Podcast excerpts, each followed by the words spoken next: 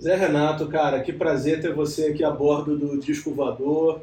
Quero agradecer nossos amigos aí em comum, Maurício Gouveia, o Marcelo Frois, né? E a, e a Memeca também, que fez um, essa ponte para a gente poder se encontrar. Obrigado. Eu que agradeço. Zé, é, como eu estava te falando antes da gente começar a conversar, é, eu gosto de centrar o nosso papo em um disco específico, mas tem algumas perguntas que eu gosto de revirar o baú aí, de repente, coisas que você não, não responde com muita frequência. Tá. Primeira coisa que eu vou te perguntar, eu queria que você me contasse o seguinte. Você se lembra, cara, a primeira vez que você entrou num estúdio na vida? Sim, lembro. lembro sim. Olha, uh, na verdade foi uma, o seguinte, eu tinha, tinha um selo aqui de música brasileira, de, de música na verdade, eles distribuíam, acho que, música americana, ligada a Tape Car, se não me engano. Que era uma, uma gravadora que tinha aqui no Brasil. E eles, eles eram uma, um dos, dos selos que eles distribuíam era o Redbird Records, que na época eu me lembro que um dos grandes sucessos era o Mano de Bango, Sumacossa, que era, fazia um grande sucesso com esse selo. E eles aí resolveram fazer, tinham alguma, algumas coisas de, de, de produção é, brasileira e tal, e um, um, amigo que, até parceiro do, do, meu parceiro também, mas principalmente parceiro do Claudio Nutti, Mauro Assunção, que tinha uma ligação lá com o pessoal da, da, da TPK, ele propôs que eu gravasse um compacto lá. Né? Então, uh, eles toparam e tal, e eu fui até fui visitar esse, o estúdio onde seria gravado, que era um estúdio que ficava no Alto Leblon, no, na cobertura de um, de um, apartamento no Leblon, né? É, de um músico chamado Bill Horn, acho que era da época da Bossa Nova, tinha esse estúdio. Lembro até que no dia que eu fui ver lá, antes da gente gravar, eu assisti uma sessão de gravação que tinha Tenório Júnior no piano, Toninho Horta, o próprio Maurício Maestre tocando percussão na velha, era um, assim, meio free. Eles estavam gravando uma coisa meio. É, uma, uma, uma sessão de música absolutamente improvisada e tal. Eu fiquei vendo aquilo ali, né? Não conhecia as pessoas e, e aí depois voltei para gravar esse disco, esse compacto que eram, foram duas músicas, onde eu gravei o baterista que tocou nesse, nesse, nessa sessão, onde eu vi que era Luiz Carlos, se eu não me engano, e o pessoal, que o, o baixista o, foi o Fernando Barroso, que era meu companheiro de escola, de festivais de colégio e tal. Né? Eu tocando violão e o Danilo caindo na flauta. Incrível. Esse compacto é de 73, então, né? Que você... Eu, é, chama Lágrimas, é, Verdade Medonha e Lágrimas é, de Moça. Isso aí. A minha cara lá parece meu filho. Ainda era José Renato? José Renato. É, José Renato.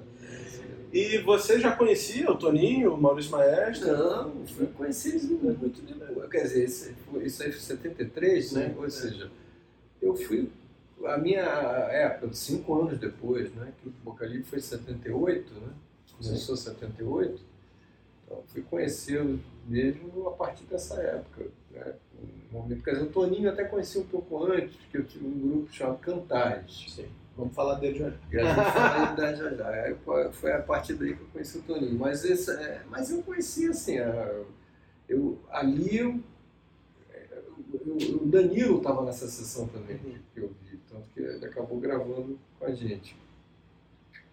Mas eu estava muito ainda fazendo canções assim, letra e música minha, que eu concorria na, na escola, no festivais de colégio, ainda não tinha uma. Estava já na música me encaminhando, mas ainda não sabia muito bem onde, onde, onde essa estrada ia dar. Né? Você citou aí o Mauro Assunção. O Mauro é um personagem interessante, né? Porque Uh, acho que um ano antes desse, desse teu compacto, 72, portanto, ele gravou um disco muito psicodélico, né? Que era Rubinho, Rubinho e Mauro e Assunção. Assunção, é, exatamente. O Rubinho depois mudou de nome, veio a se chamar Urbano, né? Ruban, foi parceiro do Nelson Mota. Eu já entrevistei ele aqui também. É isso aí. Gente fina. Mas o Mauro é um personagem que hoje é meio sumido, eu não sei, eu recluso, né? recebi uma, uma, uma, uma coincidência. Eu recebi por e-mail. É um aviso, eu até achei estranho, assim, um, recado dele para mim, mas através de, um, de alguma, algum e-mail que está conectado ao YouTube dizendo que ele está com um disco novo. Está no YouTube, disponível no YouTube. Até fiquei curioso para ver. É. É. E você conheceu ele como? Como é que era essa época? Ele frequentou, o Mauro, hum, eu acho que ele foi, é, eu conheci ele na época da escola, dos Uhum. festivais de colégio, entendeu? Agora eu não estou lembrando exatamente quem me apresentou a ele, mas eu é, cruzei com ele nessa época do, do Colégio Rio de Janeiro, e ele era uma pessoa que ali ia nos festivais e tudo mais, e a gente se encontrava, uma pessoa muito querida, adoro ele, não vejo há muito tempo, mas fiquei feliz de receber essa mensagem que ele está com um disco aí rolando. Legal. Quem sabe um dia ele participa aqui e bate um papo comigo. Mas, Zé, e o que, que aconteceu na tua carreira entre esse compacto É. e o Grupo Cantares?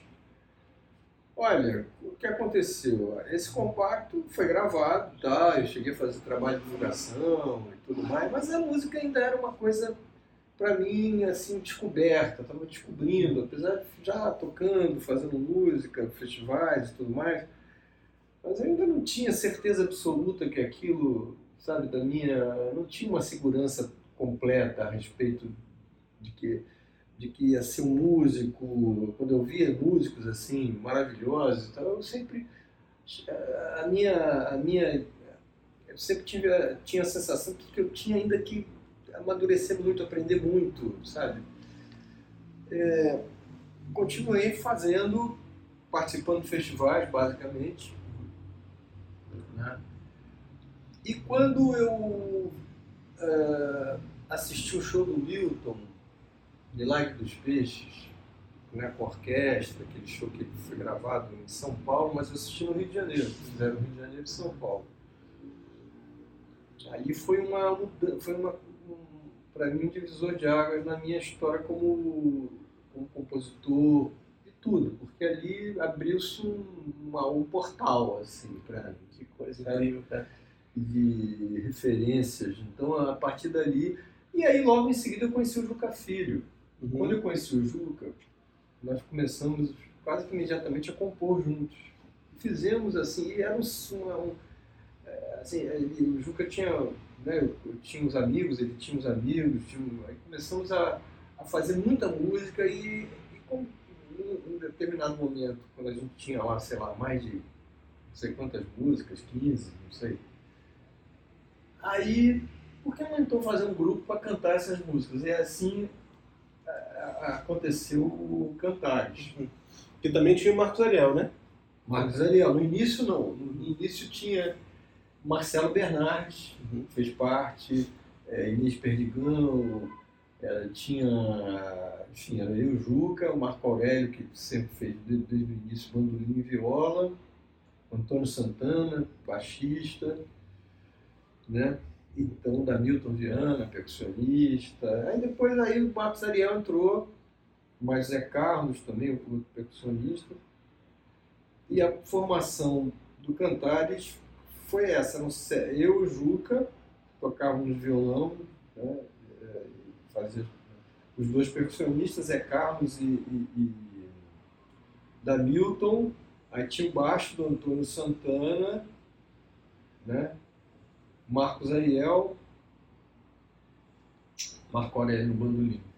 O Cantares é que tinha uma ligação também com o Tony Horta, né? Em algum momento. Isso, fizemos um projeto chamado Vitrine, a gente participou, era um projeto né, é, da Funarte, Uhum.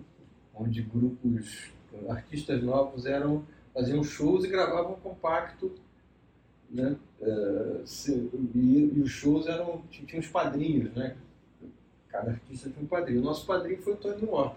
A partir daí a gente começou a se conhecer mais, né, fizemos um show com o Toninho na Sala Funarte, que era no centro da cidade, na de Porto Alegre, e gravamos um compacto, que nesse compacto foi, é, tinha Toada, né, que era na direção do dia, o nome, né? As Moças, aí tinha umas duas músicas lá, Mancha e, enfim, uma outra que eu agora não estou lembrando. Mas músicas que posteriormente foram gravadas pelo algumas, né, foram gravadas pelo vocalista, É. foram gravadas O, esse- as moças foi no segundo do Boca, né? é, foi. O Juca Filho é o teu parceiro no, no, no- na na direção do toada, dia. né? aí, isso, ele e o Cláudio são É um personagem interessante, cara, porque depois ele gravou discos solo, né? Coisas bem Gravou, interessantes. Gravou disco solo, eu participei do disco solo dele. Ele sempre foi um agitador cultural, o Juca, sabe? Ele um cara muito. Né, uma, escreve divinamente. E ele fez muito assim, foi muito importante também porque ele me apresentar. A gente tinha. é, aliás, eu estou morando aqui, né, tem esse apartamento aqui no, no Lago dos Leões e e a casa do Juca era aqui em frente também no Lago dos Leões, e é onde os primeiros ensaios do Cantares aconteceram. E não só os ensaios, como a gente fazia audições de música, a gente comprava os discos, por, exemplo, saiu o disco do Milton, lembra? Minas. Aí a gente se juntava para ouvir. Isso era um ritual que, que para mim foi muito importante na minha formação musical, porque a gente ouvia aquilo com atenção, prestando atenção nos acordes, tirava as músicas, tocava, né? Então assim, a minha, o meu aprendizado veio muito disso aí, disso também, sabe, de ouvir, não só ouvia Milton, ouvia de tudo, Cartola, saiu o disco do Cartola, tinha show do Cartola, ia todo mundo ver, e, tudo, e a gente meio que comentava sobre isso, sabe? Então isso, a, a minha e o Juca foi muito importante nessa, nessa história de, de ouvir as coisas juntos e prestar atenção nos detalhes, chamar atenção para uma coisa ou outra. Né? A gente viu muitos shows juntos e, e é isso, quando a gente se reunia, essas, essas informações todas, né, o que a gente ouvia e que a gente via, tinha uma influência direta no que a gente fazia. Né? Então, especialmente a música mineira, que muita gente acha que todos nós. É. O Juca é de família mineira, ele não é mineiro, mas o Juca é de família mineira. Mas, e, e trouxe essa poesia né, da, da vivência dele de Minas para as canções que a gente fazia. Isso acabou. É engraçado porque até hoje as pessoas acham que o Boca Livre é um grupo mineiro. Né? Ah, mas tem muita coisa, Tem né? muito É. Não, eu, eu falo sempre assim, e faz todo sentido. É. O repertório é mineiro, até as músicas que não são de compositores mineiros, são nossas, mas tem totalmente a influ- a influência, né, a referência da música mineira. Verdade. E aí, quase 50 anos depois, você está aqui do outro lado da rua, né? Estou aqui em frente é onde tudo começou. Cara, falando em discos mais É. raros assim, o Cantares voltaria a gravar um outro compacto, né? Com a música Fogo de Palha. Lembra disso? Para uma novela. É. Uma novela, é, Maria, alguma coisa. Era uma novela engraçada, que era uma, era uma novela que passava no Paraná. E a gente gravou essa música. Exatamente, Fogo de Palha. Agora, Zé, eu te pergunto uma coisa pra gente passar pro, pro Boca, né? É. Chegar aqui no Boca Livre, mas tem uma pergunta interessante que eu acho que seria legal você comentar. Tá. Olhando em retrospecto, quase 50 anos depois, você vê conexões, ligações, claro, tirando as músicas que, o- que o Uhum. Boca Livre gravou depois, mas você vê outras conexões entre o Cantares e o Boca Livre? Olha, eu acho que tem muitas conexões, assim, no sentido do, por exemplo, instrumental, né? O Cantares tinha viola de 10, o Califo tem viola de 10 que o David Tigel toca, né? Eh, o Boca Livre acabou, claro que as gravações do Cantares, a- a vers- as versões do Cantares para as canções que depois, posteriormente foram gravadas pelo Boca Livre são um pouco diferentes, porque o Boca Livre já tem o vocal para para começo com o meu Cantares, era pra, eu era praticamente solista do, do, do grupo. Né? O Juca cantava também, as pessoas cantavam, mas não, não era um grupo essencialmente vocal, né? não tinha um vocal como uma coisa muito como, como foco principal. Né? Mas eu, eu acho que tem a, a- essa coisa da mineirice que o Boca Livre, que o Cantares tinha, e o Boca Livre também tem, né? as referências, né? Então acho que tem algumas coisas que se cruzam assim, dessa, sabe, do, do porque é, eu acho que o que fez com que a gente é, é, tanto bocadinho, o Cantar teve, não teve muita duração, mas na verdade não teve muita duração porque aconteceu o Boca Livre, eu saí e aí o grupo acabou não, não indo adiante. Mas eu acho que é, uma coisa que faz muito, é, que tem uma, certamente tem um traço importante que permanece até hoje, é essa, essa nossa uh, essa referência, essa nossa ligação com a canção, especialmente com essa canção produzida ali no, no, no, no Milton e os compositores todos, Tony Horta, Nelson Ângelo, enfim. Essa sonoridade ela, ela é marcante, sem dúvida nenhuma. Se você vê um show do Boca Livre hoje, é, a gente vai, claro, a gente está renovando o repertório, a gente tá vindo, vai vir com um disco novo por aí e tudo mais, mas tem essa marca presente, porque é uma coisa, né, que, claro que com, com, com a sonoridade do Boca Livre, né, a gente tem uma, uma a gente conquistou uma, uma sonoridade, um timbre, uma, uma resultante sonora que característica do grupo, mas acredito que mantém essa, essa influência, essa referência tão importante da, que é a música mineira. Entendi. Eu acho que é por aí mesmo. E tem muita gente, muitos personagens desses aí que você citou, que vão aparecer nesse primeiro disco aqui, né? E aí eu vou te pedir para você me contar como que vocês chegaram aqui, porque esse é um disco independente, né? É, é. bom comentar isso também, porque o pessoal gosta de saber essa cena dos discos independentes dos sim, anos 70. Sim, sim, sim. É um disco independente. Pois é, um disco independente que na época, o disco independente ele não era muito, não era uma coisa muito comum de se fazer, né?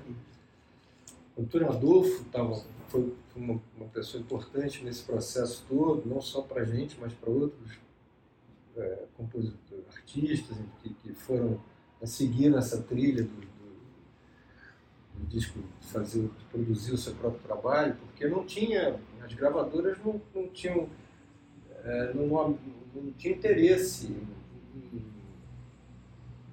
em, ter lá no seu catálogo, em contratar um tipo de música que, para eles, pelo menos, não fazia, não, não, não era atraente. Não, né?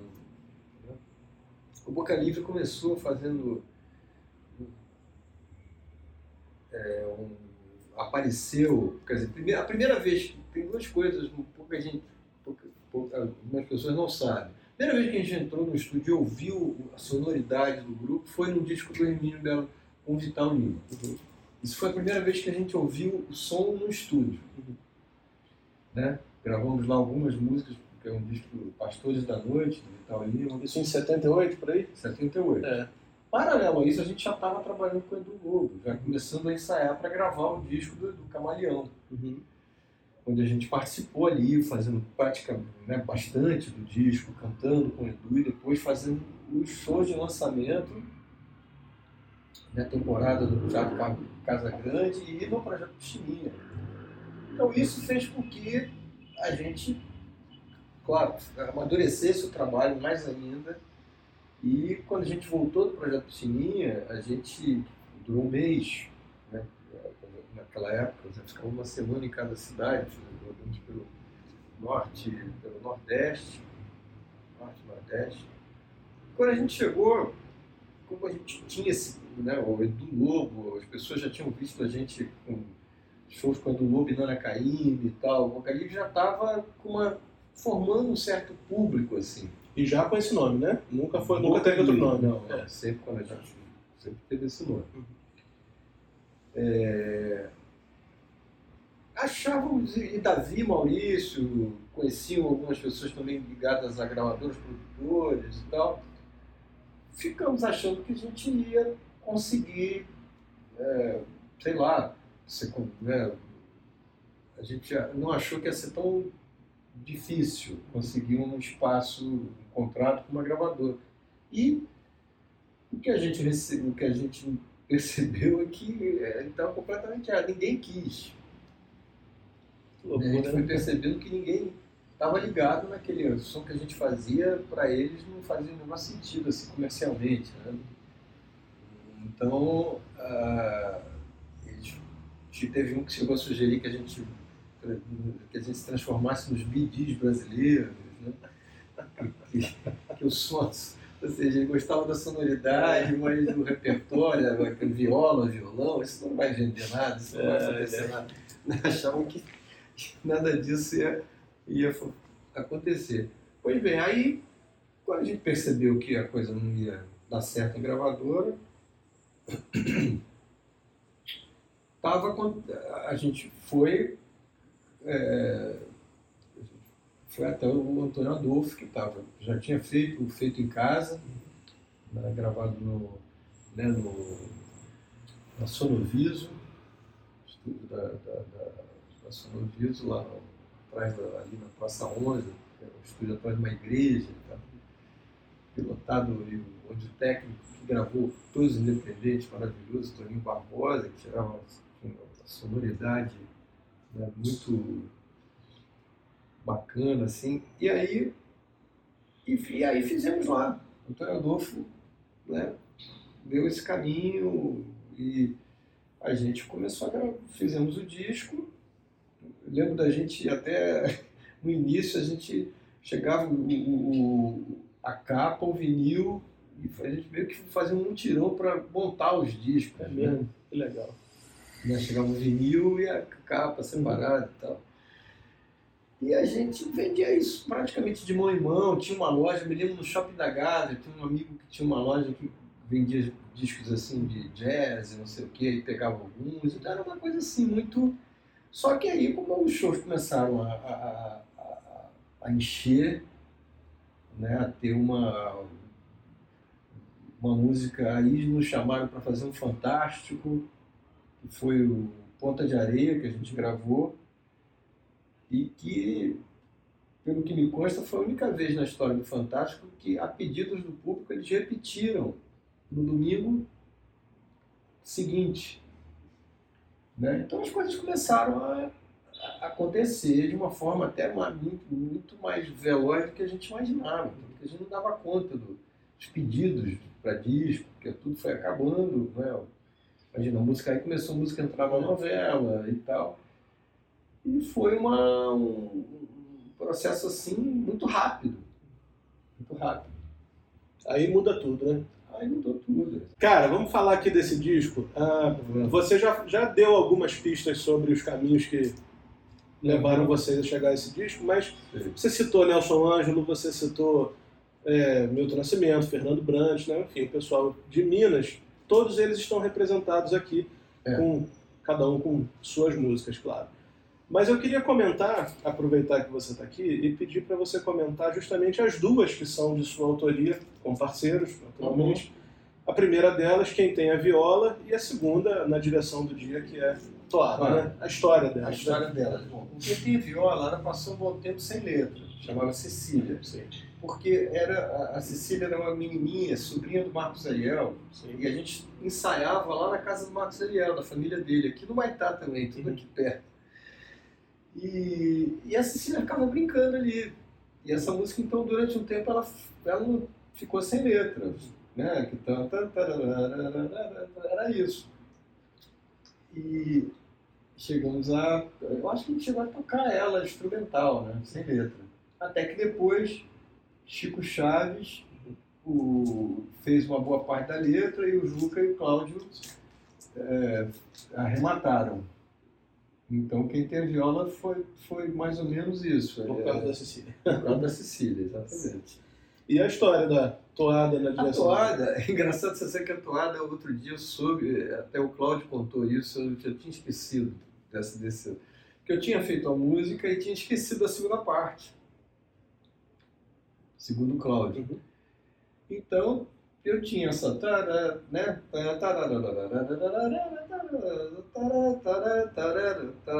né? E aí meio que parei. Aí a gente nesse, nesse período também é o seguinte, a gente se reunia muito, a gente se encontrava quase que diariamente. Eu morava num apartamento com o Leblon e morava sozinho lá, que meus pais moravam em Curitiba. Então lá era um ponto de encontro, é onde a gente se, começava de manhã e até e saía para o Leblon, voltava, tocava mais. Então, a gente fazia música muito assim, juntos, né? E a toada foi uma delas. E segundo o Cláudio é isso, eu tinha esquecido a, a segunda parte. E aí estávamos lá tocando e, e aí eu eu fiz e parei aí. Aí o Claudio teve a sacação de aproveitar o motivo melódico da primeira parte para fechar a música, né? Então ele fez.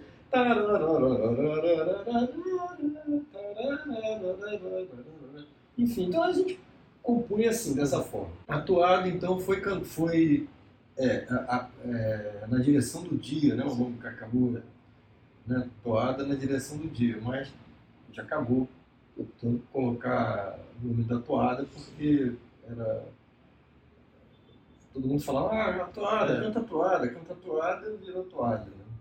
E acabou sendo o maior sucesso do, do grupo até hoje, né? Era o maior sucesso. Agora, você sabe que no cantar, quando a gente tocava, a gente já sentia uma, uma, sabe, uma resposta interessante. Era uma música sempre muito.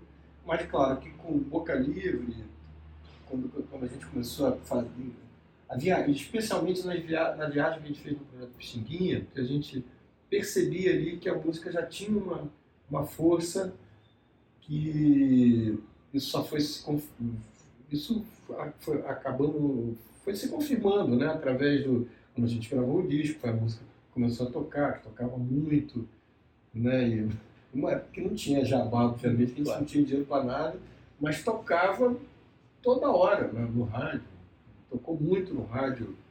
Toada quem tem a viola especialmente, essas duas. Né? Um cara que está aqui nesse disco, né? É, acho interessante a gente comentar, porque também é um outro, um outro uhum. ciclo, né? É o Marcelo, percussionista, né? O Marcelo. Marcelo Costa. Marcelo Costa. Que era da Barca do Sol, tinha gravado na Barca do Sol um Exatamente. anos antes, poucos anos antes. É, e ele diz também que o Maurício foi a primeira pessoa a chamar ele para gravar, se não me engano, no disco do Edu Lobo. Uhum. Limite das Águas. Sim.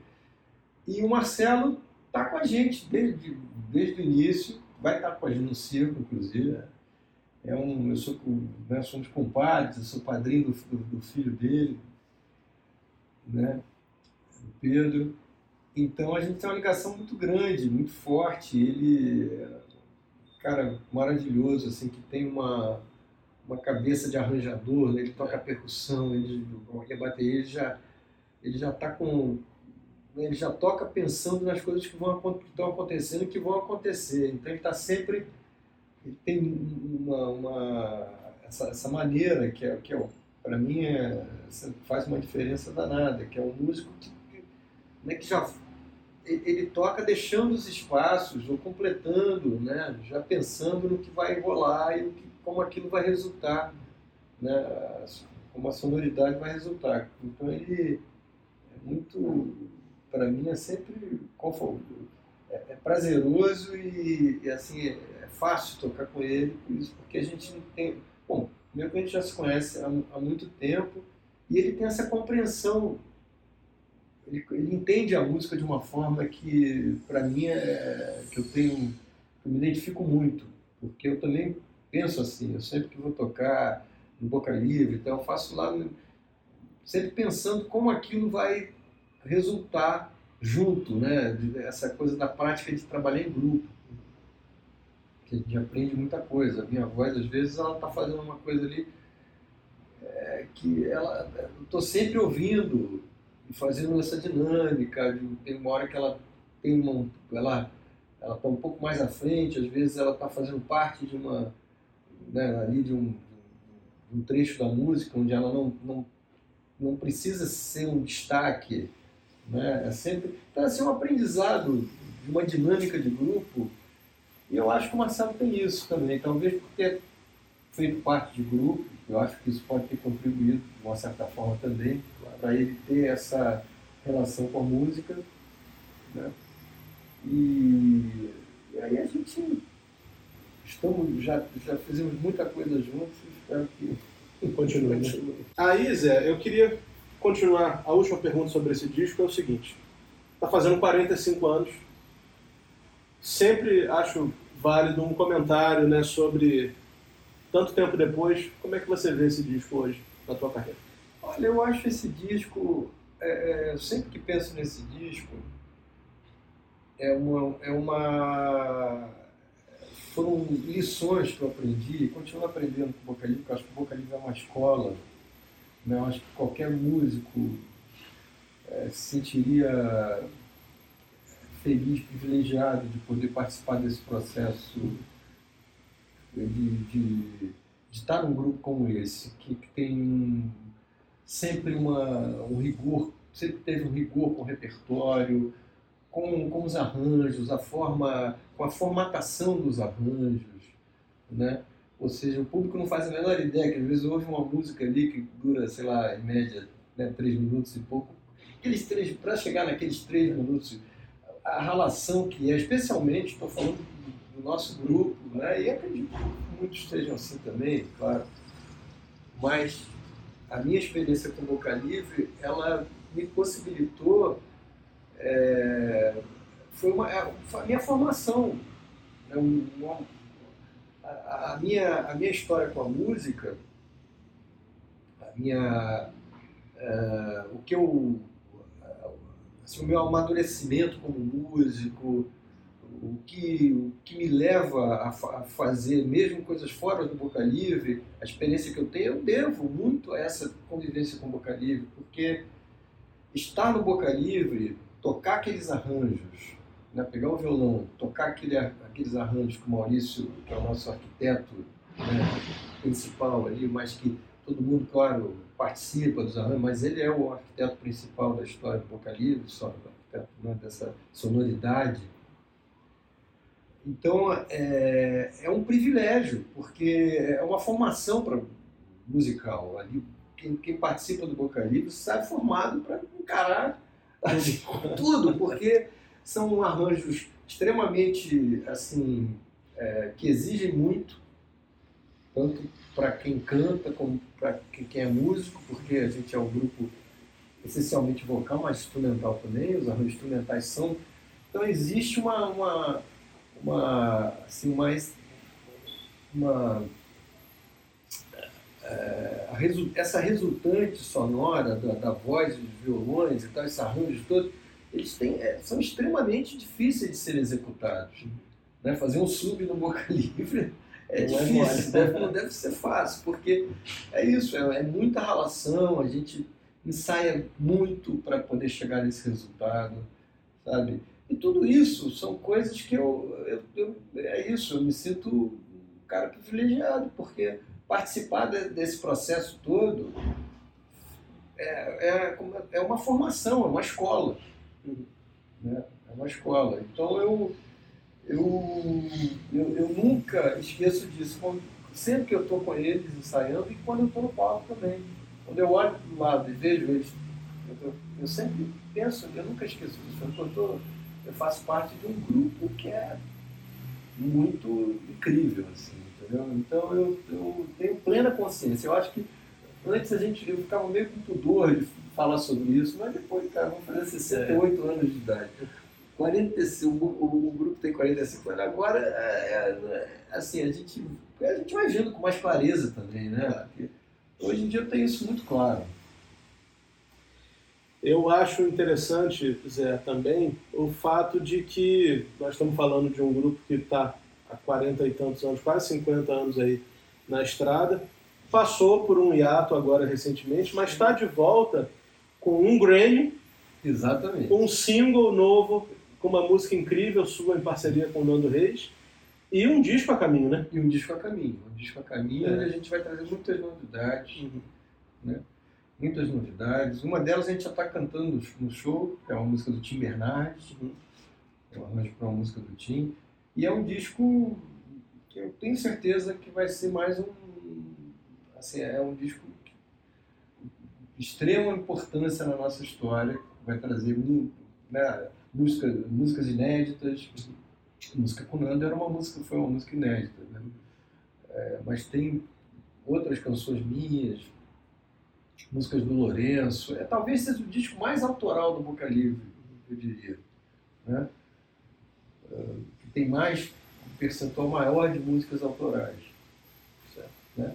Mas sempre com a marca do Boca Livre, dos vocais, do, da sonoridade, dos violões. Isso a gente não abre mão. Esse single que vocês lançaram com, a música sua do Nando, Rio Grande, né? Pra mim foi uma das melhores músicas do ano passado. Tem alguma outra música com o Nando nesse disco? Não, com o Nando não tem. Uhum. O Nando não tem. Mas a minha parceria com ele continua. Tá certo. Legal. E Zé, essa entrevista, para a gente encerrar, essa entrevista está sendo exibida na sexta-feira, véspera do show de vocês é, no Circo Voador. Queria saber o que, que eu, que vou assistir, posso esperar. É. Acho que tem uns 10 anos que eu não vejo um show do Boca Livre. Olha, estou animado. Eu, vou, eu acho também. A gente teve já, né? Nós fizemos o, o mais recente que a gente fez foi em São Paulo. Sim. E foi maravilhoso. Foram dois dias no Sesc Pinheiros, que é um lugar que cabe mil pessoas, ou seja, foram dois dias de casa lotada antecipadamente, um público muito carinhoso, que estava com muita vontade de ouvir o Boca Livre, assim como nós estamos com muita vontade de tocar e cantar. Entendeu? Então foi um, uma, um, reencontro com o público paulistano lá, sensacional, foi emocionante. Né? Para nós é, é, foi uma, é uma é muito prazeroso a gente ver que o, o grupo teve aí suas separações, teve um momento de, de, de, separação e tudo, mas que o público continua. E, e, uma renovação de público também, porque é isso que a gente reparou lá, tinha muita gente de outras gerações, filhos, né? Tinha lá famílias, eu vi filhos, netos e, e até pessoas mesmo de outra, geração, de outra geração que conheciam o Boca Livre, mas nunca tinham visto o Boca Livre ao vivo. Então eu acho que tudo isso está fazendo com que a gente fique assim, muito animado, muito feliz sabe? E, e, de, para nós é uma comemoração, é a comemoração do Grammy, que o Grammy para nós, claro, foi um disco, foi graças a um disco que a gente fez com o Rubem Blades, mas teve também esse significado de um reconhecimento da nossa história. Isso, sentimos isso na hora que, que ganhamos, né? O reconhecimento da nossa carreira, né? que, é um, que a gente leva aí com, com todas essas coisas complexas, de, né, de aprendizados que a gente vai tendo, tanto na convivência pessoal como na convivência musicalmente, né, coisas que a gente vai. Que, que eu acho que o grupo tá, a minha, a minha, o que eu é, percebo é que a gente está cada vez melhor. É isso que eu acho que o público pode esperar. É um show de um grupo que está feliz de estar junto e certamente vai fazer um, um, um grande show, porque é, assim, é, é, é uma. Para nós, cada vez que a gente pisa no palco, isso a gente. Né, é, uma, é uma percepção também de, como eu falei para você, de que é, acho que o tempo vai fazendo com que a gente perceba isso. Cada, cada momento que a gente está no palco, cada momento que a gente está junto, ensaiando, aquilo é muito valioso, vale muito, sabe? A gente comemora uhum. isso, eu, pelo menos comemoro internamente. Sim, claro. Às vezes comemoramos juntos mesmo, assim, com todo mundo. Mas às vezes não precisa nem comemorar, mas eu, eu fico feliz. Eu falo, poxa, que sorte a minha estar no Boca Livre. Incrível, cara. E que sorte a nossa de poder assistir. Zé, eu te agradeço muito. Eu espero que o pessoal que está assistindo tenha a chance de ver o Boca Livre ao vivo. Quem estiver no Rio, amanhã, né, no Circo Voador, dia 24 de fevereiro, às 9h30. 9h30 a gente vai é, estar no palco. 9h30 é. vai estar no palco. É bom, bom falar isso porque o Circo Vadão é um lugar é. onde os shows começam um pouco mais tarde. É verdade. Então é bom avisar que é 9h30. É. Eu vou estar lá e certamente a gente vai ver um show incrível. Obrigado, Zé. Maravilha, que agradeço. Valeu. Falou.